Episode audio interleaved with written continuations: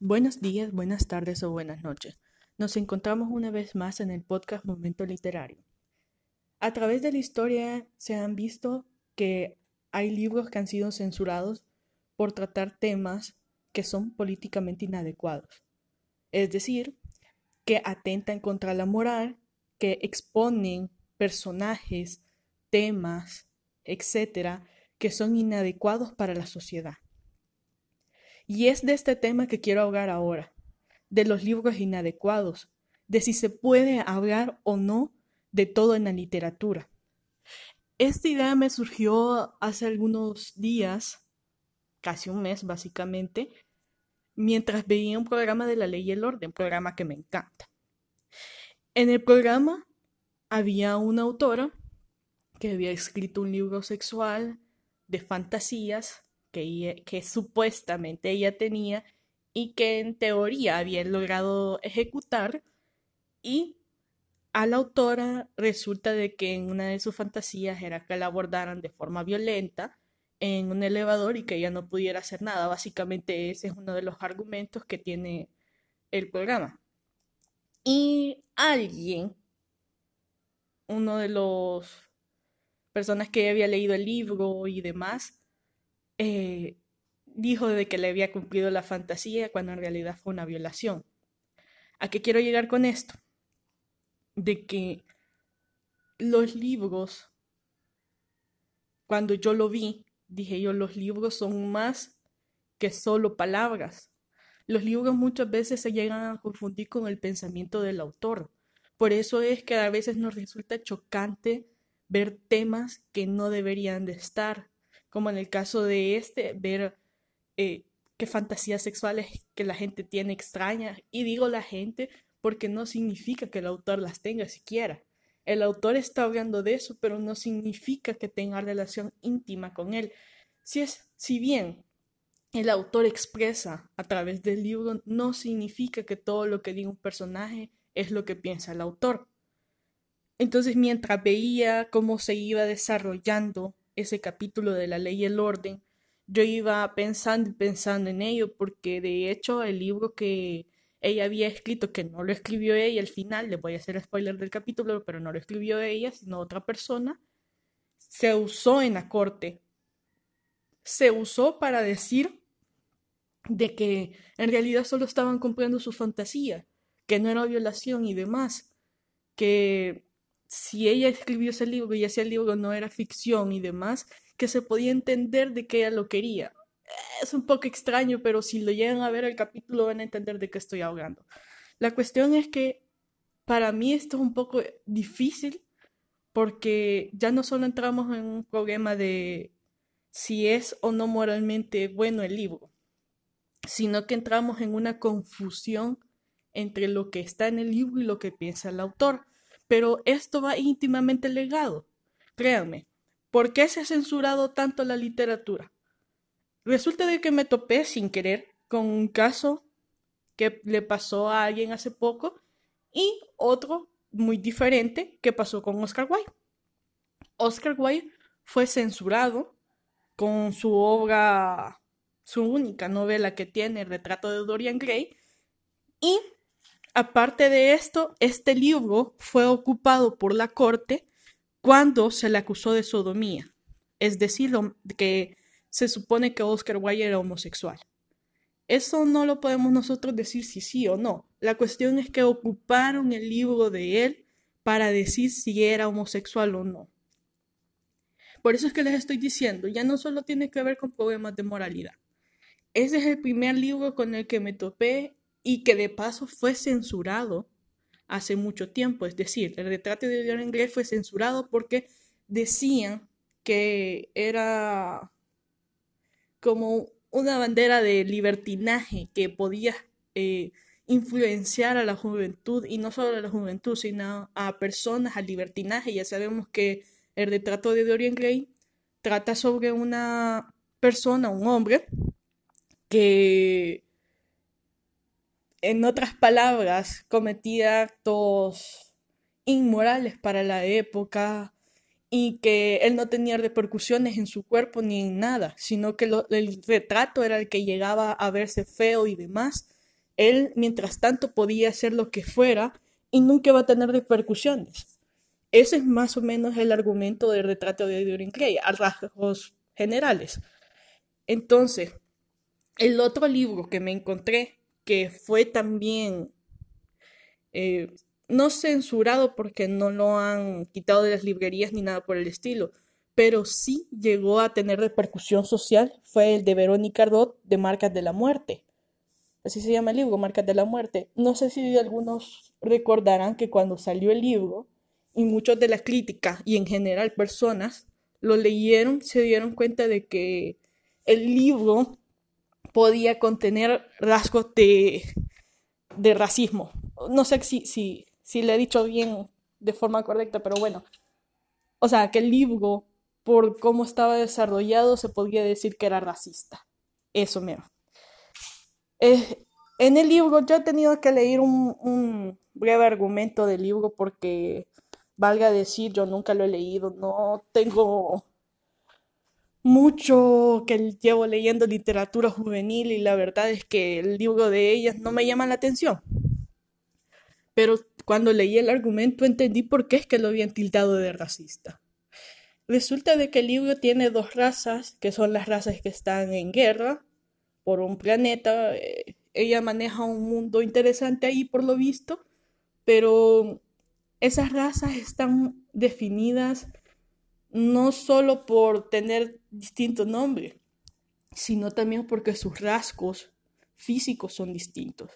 Por un lado tenemos a una que es blanca, que es más pacífica, que son los primeros, que son las cosas buenas que puede tener un ser humano. Y por el otro lado tenemos a una raza morena de cabello rizado, bélica. Y si bien puede llegar a ser una crítica. Ella dijo de que no lo hizo con esa intención. Sí recuerdo que ella tuvo que hacer una aclaración para decir, no, yo no lo hice con la intención de, de ser racista ni nada, solo pasó y no me fijé. Y ahí es donde ahora entran los sensitive readers. No sé si han oído hablar de este término, pero yo hasta hace unos meses me di cuenta de él. Bueno, menos de unos meses, quizá fueron unas semanas. Resulta de que estaba en Instagram viendo eh, las historias que hacen algunos famosos, digámosle. Y en una de ellas estaba Dana al perdón, es que no puedo pronunciar el apellido Alquiet. Más o menos por ahí anda su apellido. Lo siento mucho, pero no puedo pronunciar algunas cosas. No se me da bien. En fin, que estaba ella haciendo la historia de que quería hacer la crítica de Cuties, una película que ha sacado Netflix hace poco. Y en la película se muestra a personas de una religión determinada y ella quería sensitive readers para saber si la religión y lo que ella iba a poner sobre la religión era o no adecuado a ellos. Básicamente este es el trabajo de los sensitive readers determinar si lo que se está poniendo es correcto o no. Por ejemplo, si ustedes ponen a alguien que es de una minoría como la comunidad LGTBIQ más, eh, usted puede contratar a un sensitive readers que pertenezca a, ese, a esa comunidad, más que todo a, por ejemplo, si es lesbiana, que pertenezca a, esa comunidad del lesbianismo. Y darle su libro para que lo lea y ella determine si está o no está bien expuesto lo que ellos pasan, lo que ellos sienten y demás. Me pareció curioso porque uno de los sensitive readers que hay en Estados Unidos decía de que las tramas con personas afrodescendientes, las tramas con personas LGTBIQ, las tramas con personas vulneradas por la historia, deberían ser contadas por esas personas. Y me pareció interesante, porque directamente está diciendo de que los escritores solo deben de escribir de lo que ellos saben.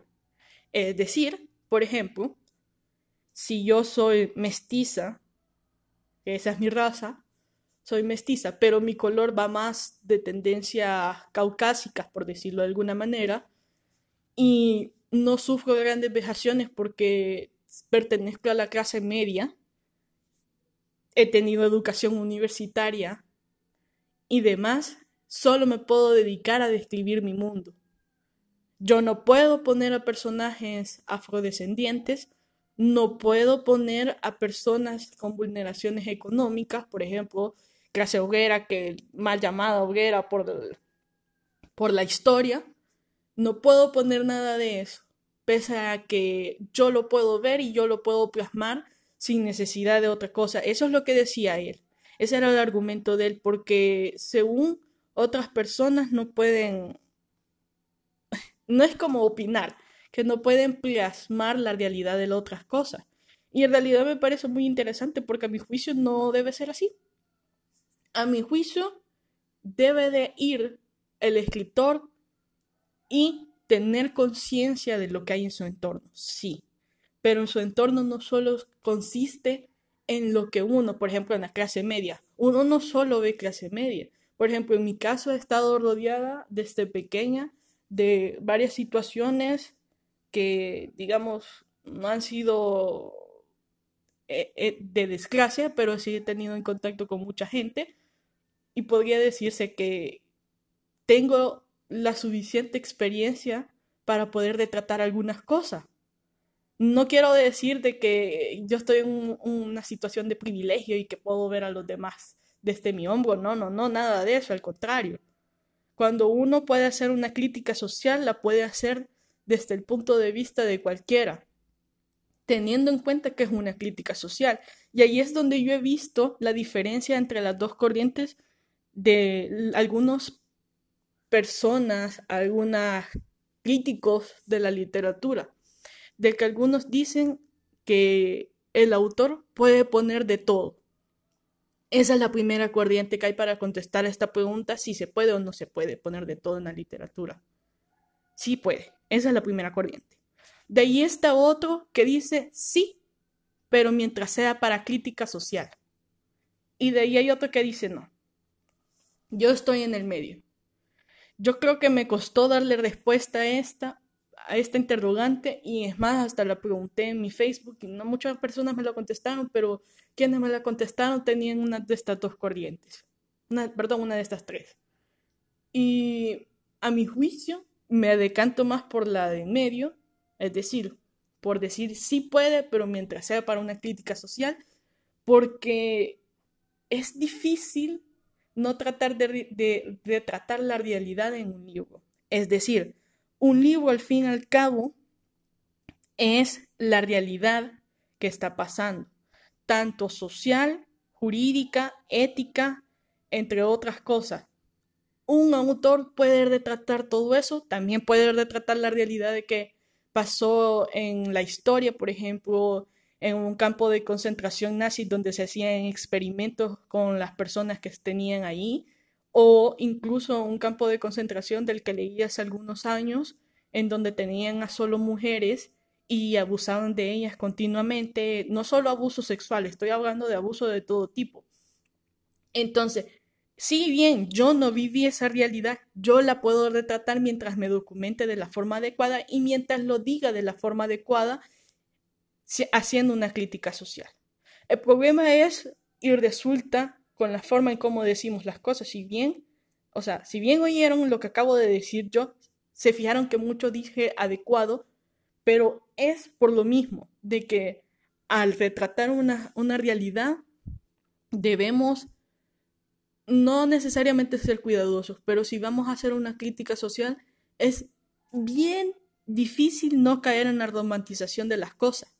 Les explico. Eh, hace unos días, hace unos dos días, estaba hablando con mi mamá de este tema. Y yo le decía que yo tenía un problema y realmente este es un problema que tengo yo con decir que todo lo que podemos decir los escritores es todo lo que vemos y que podemos decir cualquier cosa y que la libertad de expresión está ahí reflejada. Y es que muchos autores de romántica erótica les gusta poner escenas donde hay vejaciones contra la mujer. escenas donde abusan de ellas, donde eh, las hacen personas eh, maltratadas, inferiores y demás, y a veces no nos fijamos bien de lo que estamos poniendo. Yo creo que esto tiene que ver con muchas cosas, con muchas cosas de la realidad que vive cada persona. Y aquí sí me voy a decir la realidad de cada autor. Porque cuando ellos ven cosas, cuando nosotros vemos cosas, cuando no tenemos esa perspectiva crítica arraigada más a nuestro ser, es decir, que, por ejemplo, vamos a poner el típico ejemplo de 50 sombras de Grey, muchos dijeron, quiero un Christian Grey. La autora seguramente no se dio cuenta que estaba reflejando a un hombre opresor, porque sí, todo se ha dicho, Christian Grey es un poco opresor, es controlador con Anastasia, y ahí vemos una realidad. Si bien no está como algo tan evidente tal vez, o si es evidente tal vez no es tan grave, porque si no entra dentro de los rangos de violencia media siquiera, sí es controlador, o sea, vamos a, vamos a hacerlo así, es controlador. Y al poner a una persona controlador de esa forma, alguna gente, obviamente la autora no se dio cuenta y probablemente ella también ha visto en su entorno que eso son muestras de cariños en lugar de controlar. Pongamos un ejemplo de la realidad. Que una pareja le pida a la otra, y no estoy diciendo género porque eso no tiene nada que ver, que una pareja le pida, ¿cómo es que una persona le pida a su pareja que le dé su teléfono para revisarlo y saber todo lo que anda ahí? Eh, y lo haga de una forma tan forzada que por no separarse, por no, por por no, bueno, por, por dejarse controlar, porque ya no hay otra expresión, se lo da al teléfono. Esa ya es una forma de violencia y lo siento mucho si hay alguien que no lo cree, pero te los puedo asegurar, sé que violencia intrafamiliar o violencia de, de, dentro de la pareja, porque si no son casados no se puede considerar violencia intrafamiliar, pero bueno, no, no me quiero extender en este tema, pero la cuestión es que les estoy diciendo es que cuando las personas ponen estos temas, a veces no se fijan bien que son temas que reflejan la realidad. Y los tenemos tan metidos en la cabeza que a veces no nos damos cuenta de que no estamos haciendo una crítica social, que estamos romantizando un tema. Alguien, por ejemplo, criticaba también a otras personas de que romantizan enfermedades graves como el cáncer y demás al ponerlas, por ejemplo, alguien lo podría decir de bajo la misma estrella, que romantiza el cáncer. Yo no tengo esa opinión, no vayan a creer eso, pero les estoy diciendo que alguien podría tener e, ese pensamiento. Pero, ¿en dónde trazamos la línea?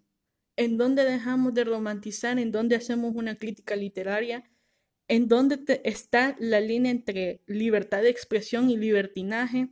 Ya sabemos, todos los derechos tienen sus limitantes, pero de verdad la libertad de expresión de un autor se puede ver tan limitada por temas como racismo, xenofobia, como eh, machismo, entre otras cosas. Se puede ver tan limitada por esos temas. De verdad no podemos poner todo, incluso romantizándolo. Déjenme decir, la literatura de este tipo existe como ya les estuve diciendo, eh, yo me recuerdo haber leído un libro perfectamente que hablaba sobre una, una mujer que a raíz de una violación que le había, entre comillas, cometido su pareja de ese entonces y donde habían estado tres sujetos ahí cuando, se, cuando pasó eso, cuando la violaron, y dos de ellos la habían violado con lujo de violencia, no estoy diciendo violencia nada más sexual, sino violencia de que le pegaron con un bate y demás. Y a mí me generó un shock grande esa novela. Y de verdad de la que más me recuerdo que lleva este tema. Porque el tercer sujeto que estaba en habitación cuando a ella le estaban haciendo todo eso, primero, no hizo nada en la novela. Segundo, al final termina que te quedando con la protagonista. Y todo es como muy feliz. Eh, los protagonistas quedan juntos, pese a que él fue también cómplice del acto de vejación contra ella, del delito que se le cometió. Y ah, incluso termina hasta perdonando al hermano de él, que fue el que el autor principal del hecho. Y yo me pregunto, ¿de verdad debemos poner todo esto en la literatura? Y mientras hablaba con mi mamá me decía, sí, o sea, es una realidad que no te guste a vos porque eh, sos abogada y tenés el pensamiento puesto más un poco en las leyes que en otra cosa, no significa, per se, que la gente no pueda ver estas cosas. Si tienen un pensamiento crítico a leer y saber que esto es ficción, pues no debería de importar que a vos no te gustó. Y ahí es donde entra lo que decía otra persona, de que la literatura como tal es una extraña institución en la que se permite decir todo. Esto lo dijo Derriba, Jacques Derriba. Y así define la literatura, como una institución en la que se puede decir de todo. Si bien no nos puede gustar y podemos tildar al autor de ser malo, al menos frente al público, no estamos hablando de si su novela, eh, hablando de literatura, es considerada buena o no, si tiene buena descripción, si cumple con todo lo que debe tener un buen libro, no, no estamos hablando de eso. Estamos diciendo si socialmente el público la puede considerar buena y si podemos considerar malo al autor por tal novela. Y así es como se puede juzgar más o menos una, una, un libro, una novela, ya sea de ficción o no. En uno de los artículos que leía para definirme más, porque de verdad me ha costado mucho hallar una respuesta correcta a este tema. En uno de los artículos que leía se hablaba de un escritor, no novelista, sino que él es escritor de columnas eh, críticas mexicano y resulta de que él había hecho una crítica cuando murió Juan Gabriel y había hecho una crítica y en su crítica se había expuesto a sí mismo como clasista, porque mencionaba mucho la palabra nacos, que para muchos es peyorativa, y exponía las canciones de él como una clasificación de, este le puede gustar a los nacos, algo así lo entendí yo, disculpen, pero yo no leí el, el, en la columna verdadera, así que solo puedo decir las palabras que, que en el argumento de la persona. Y esta persona decía de que él se descubrió a sí mismo como clasista y que por esa, por esa columna que hizo, por esa crítica que dio, se le censuró un poco a él en el sentido de que tuvo que estar ir a juicio para resolver su situación.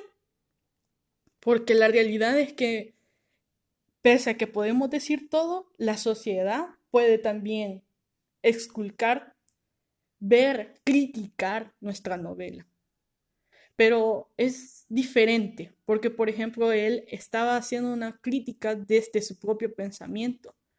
Pero cuando estamos poniendo a un personaje de ficción, como les decía, ese es un problema para mí que resulta de este tema, de que confundimos mucho los pensamientos de un personaje ficticio con los pensamientos del actor. Y para mí eso es algo perjudicial para todos los autores, porque nos confina a ser políticamente correctos en todo momento.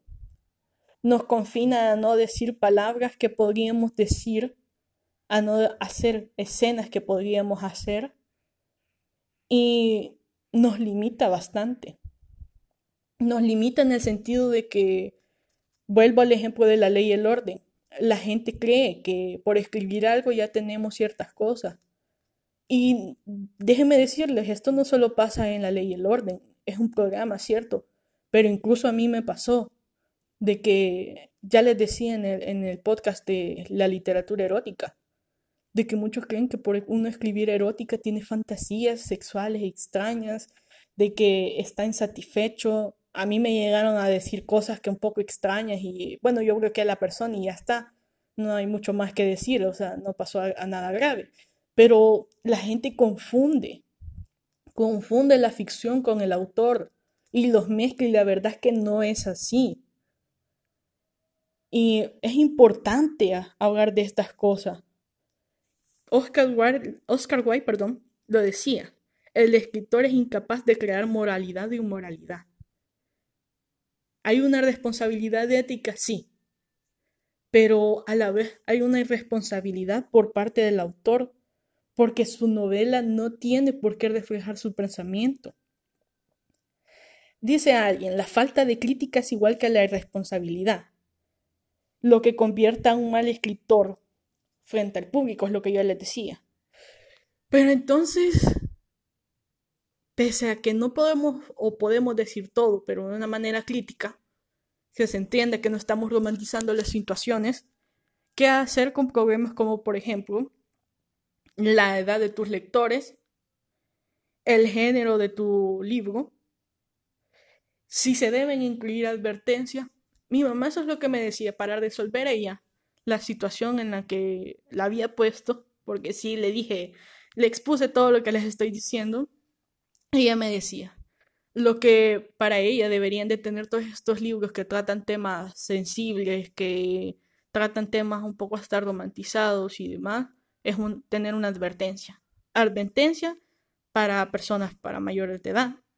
Advertencia para eh, decir, aquí se exponen estos temas. Si vos vas a leer o si usted va a leer, ya tiene la advertencia y lee bajo su propio criterio lee bajo su propia mente de que ya van a llegar todos esos temas, de que probablemente lo que vayas a leer no te vaya a gustar si no te diste cuenta que estaba esa advertencia allí.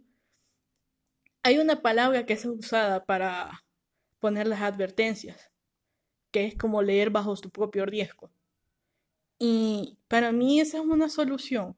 Lastimosamente, si no vamos a limitarnos a poner, a poner solo lo que es bonito, lo que es agradable y, y más allá vamos de una crítica social a una crítica o sin crítica incluso y vamos a romantizar el tema, pues poner una advertencia también está bien, porque no podemos limitar a las personas solo por eso. Censurar los libros siempre ha sido algo que se ha dado en historia, pero en la actualidad es más difícil censurar las cosas. Si bien, por ejemplo, programas como Amazon eh, Wattpad seguramente, entre otras cosas, Suite. No sé, no sé las normas de todos los grupos porque, bueno, de todos los, de todas las aplicaciones, porque lastimosamente yo solo he estado en Amazon, Wattpad y Bootleg. Entonces no sé si todos manejan de la misma forma, pero al menos en las que yo he estado, sí he visto que te piden dos cosas. La primera es que no puedes exponer actos vejatorios, actos que vayan en contra de los derechos humanos, de forma tan gráfica. Y la segunda es que no puedes poner a personajes eh, menores de edad en situaciones de riesgo. ¿A qué me refiero con una situación de riesgo? Por ejemplo, es a un adulto con un niño. Eso no. Eso no es aceptado y, si lo pones muy descriptivo, probablemente sí lo puedas hacer como crítica. Yo no digo que no, pero probablemente si lo pones muy descriptivo y si ya estás como les repito, romantizando la situación, probablemente sí te van a, censurar el libro y no vas a poder volverlo a subir a la plataforma. Eso es muy claro, pese a la advertencia, pese a lo que quieras, no vas a poderlo subir. Yo en mi caso tuve que quitar un libro y lo quité voluntariamente porque después me di cuenta de que no era, o sea, yo nunca, nunca fue mi idea romantizar el libro, pero no quería dejarlo porque era una situación en donde era un menor, una menor de edad con un adulto. Y ya lo hemos visto, por ejemplo, con Nabokov y su novela Lolita, de que él ponía a alguien en la misma situación que yo. Lo único que Lolita siempre fue malinterpretada. Lolita, y él lo dijo en una entrevista que se le filmó, lo pueden ir a ver en uno de los videos de Dana, Dana ella hizo una crítica a, esa, a, la película más que todo. Y en el libro lo que pueden ver es, el pensamiento de un pedófilo que, por supuesto, mucha gente le ha malinterpretado y ha pensado que de verdad existen lolitas que son niñas que eh, seducen a adultos, por favor, ¿qué, qué locura es esta? Pero bueno, sí, ese es el pensamiento de muchos sobre las lolitas. Pensamiento errado, porque un adulto ya tiene conciencia de lo que es bueno y lo que es malo. Y uno va a hacer eso, por Dios, no, jamás. Si bien tal vez hay niños adelantados y demás que tienen una sexualidad más marcada que otros, eso no indica que le esté diciendo a un adulto algo. No, no, no. Pero bueno, volvamos al tema. Alguien hablaba de literatura transgresora versus literatura social. ¿Por qué? Porque la literatura transgresora es toda aquella que expone la sociedad tal cual es, con la basura de humanos que tenemos y con las buenas personas también que existen. Poner las dos cosas, y eso es algo que decía también alguien. Si vas a poner la basura humana que existe en el mundo, también pon las cosas buenas que también existen. Personas que tienen hasta cierto tipo de aura que le puede ver uno y que son buenas personas de, verdad. Por ejemplo, yo tengo una clasificación. Yo clasifico a las personas en buenas personas y malas personas. Una mala persona puede cometer actos buenos, claro que sí. Y una mala y una buena persona también puede cometer actos malos. Sin embargo, en el centro de la persona lo que vamos a ver o es malo o es bueno. Porque hay personas malas que hacen actos buenos y lo, lo hacen sabiendo que, que de alguna forma van a manipular su entorno. No estoy hablando de manipular a una persona, no, manipular su entorno. Ya tenemos a los políticos que prometen muchas cosas, que hacen muchas cosas en apariencia buena y al final solo es para su beneficio y esa acción se ve un poco mezclada con su propio beneficio y eso no las convierte del todo en buenas personas. Por ejemplo, el ejemplo perfecto para esto, Hitler. Hitler era vegano, eh, era una persona que le encantaban los animales, tenía varias cosas buenas. Y aún así sus actos en su mayoría eran malos. Él quería erradicar una raza solo él es superior, una superioridad que no sé de dónde le vino.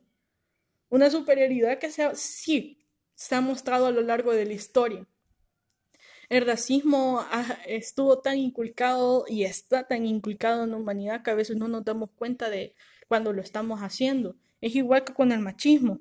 Pero bueno, y cuando hablamos de literatura social es aquella que se puede enseñar, se puede leer en todos los lugares, que ningún padre de familia va a decir, no, hasta este libro no lo pueden leer mis hijos.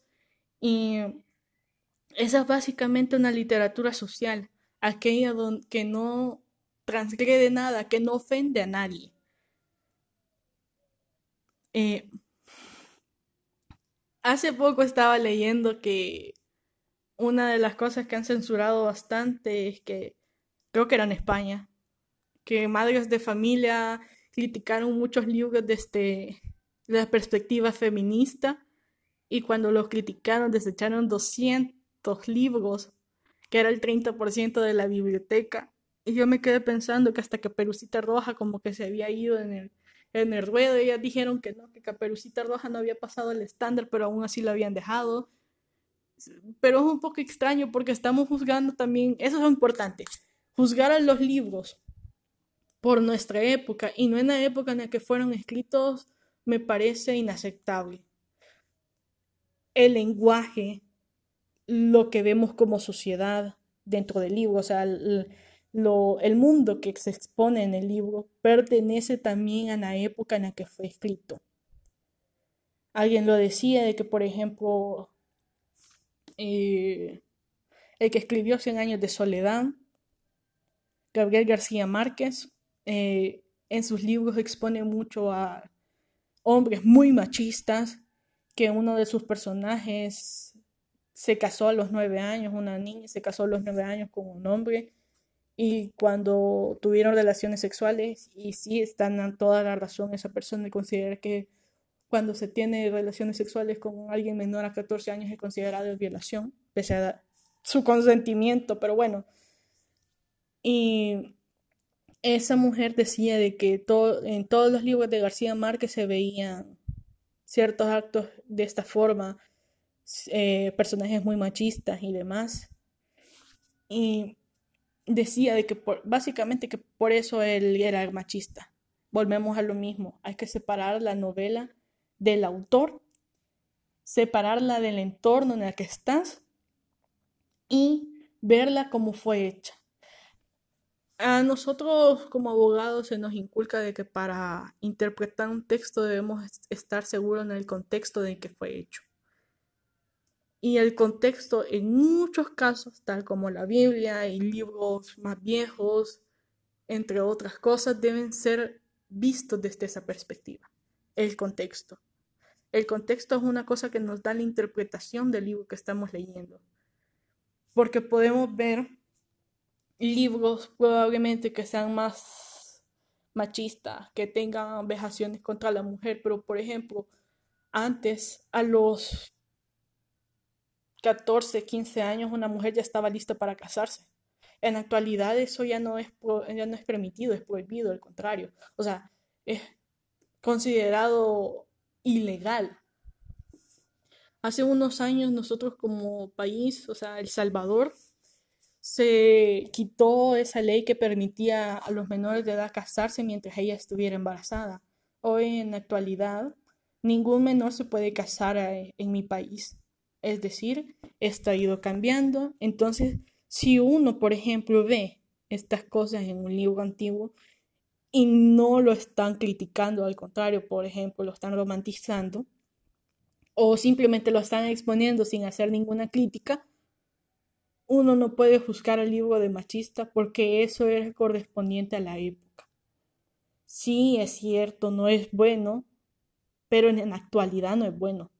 Eso no indica que en la sociedad en la que se escribió no haya sido bueno.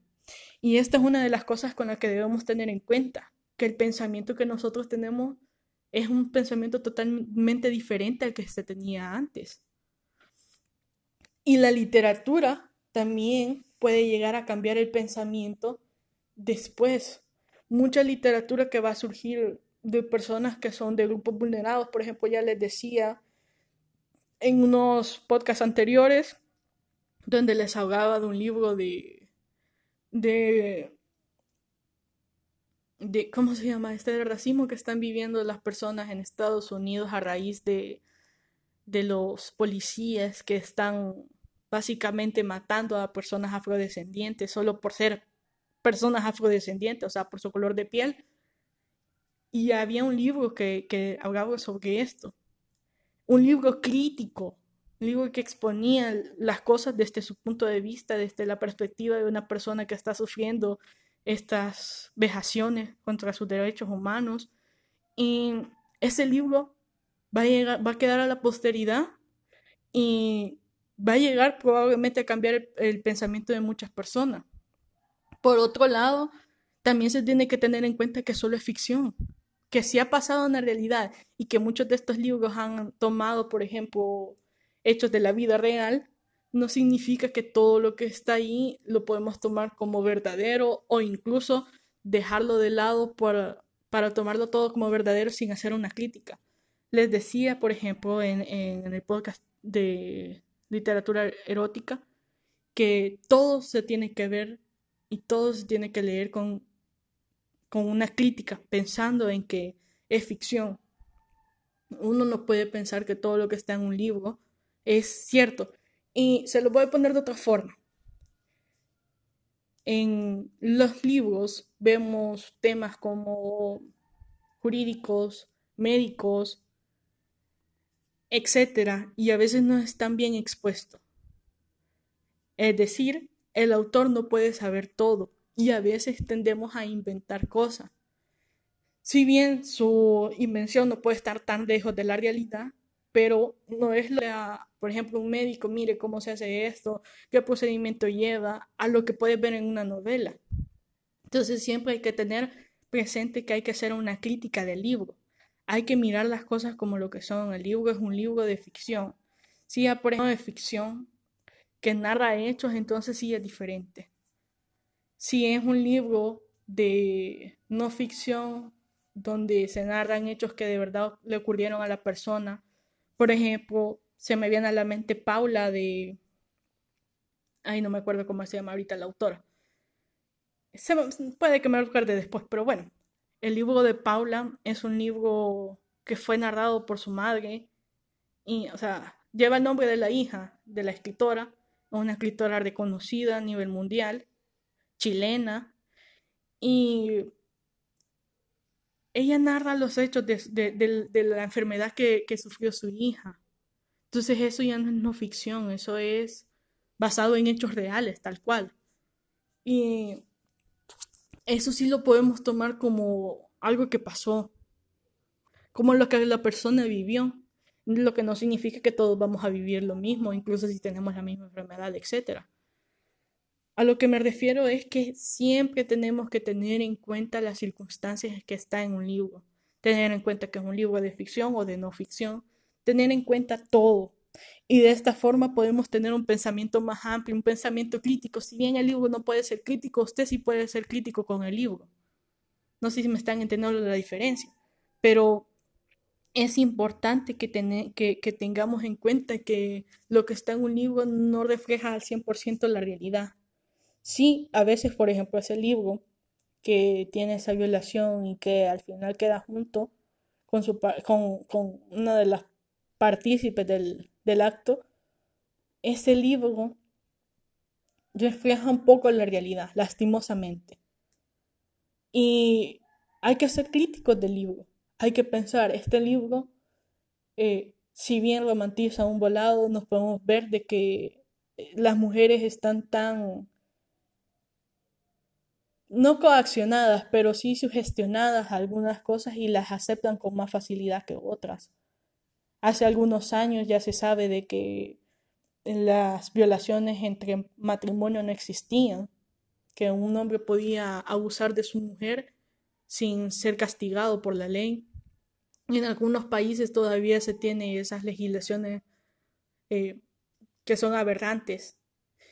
Esas legislaciones que donde una mujer X si tiene sexo extramarital, donde la violan y demás, ella es considerada la transgresora y no él. Entonces, sí reflejan la realidad, pero hay que ser críticos de qué realidad está reflejando y si es bueno o malo. Y como les repito, mi respuesta para esto es sí se puede decir de todo mientras sea de una manera crítica, mientras no seamos y no caigamos en lo grotesco también. Porque esa es otra cosa de caer en lo grotesco, describir escenas que son actos sexuales vejatorios, como les decía, o describir escenas que son de maltrato eh, para cualquier persona, infantes, de eh, grupos vulnerados, etcétera, y describirlas con lujo de detalles. Yo creo que eso ya es caer en lo grotesco. No es lo mismo poner y lo golpearon a poner que cada golpe que le dieron. Entonces, sí, yo creo que deberíamos de tener cuidado, pero Siempre está en su libertad de expresión el autor, escritor, de poner todo lo que quiera. Esa es la libertad de, expresión, es la prerrogativa que tiene. Y en un libro más, en un libro más, en un libro la libertad de expresión, al no vulnerar a nadie, nadie físico, eh, no tiene casi límites. Con honestidad como abogada les he de decir que no tiene límites. Es un libro, un libro no puede lastimar a alguien. Y se lo digo con honestidad, no puede crear moralidad o inmoralidad. Tiene razón Oscar Wilde. Pero bueno, esto ha sido todo por hoy. Ya saben que nos pueden seguir como momento literario. Y ahorita que lo estoy pensando, espero no haber dicho nada inadecuado. Pero bueno, si no, no era la intención. En fin, pueden seguir como Momento Literario, también me pueden seguir como El Arce, pueden ver mis libros también en Amazon. Todos están subidos ahí y dentro de poco, dentro de un mes, espero publicar uno nuevo. Y esto ha sido todo por hoy. Gracias por haberme escuchado.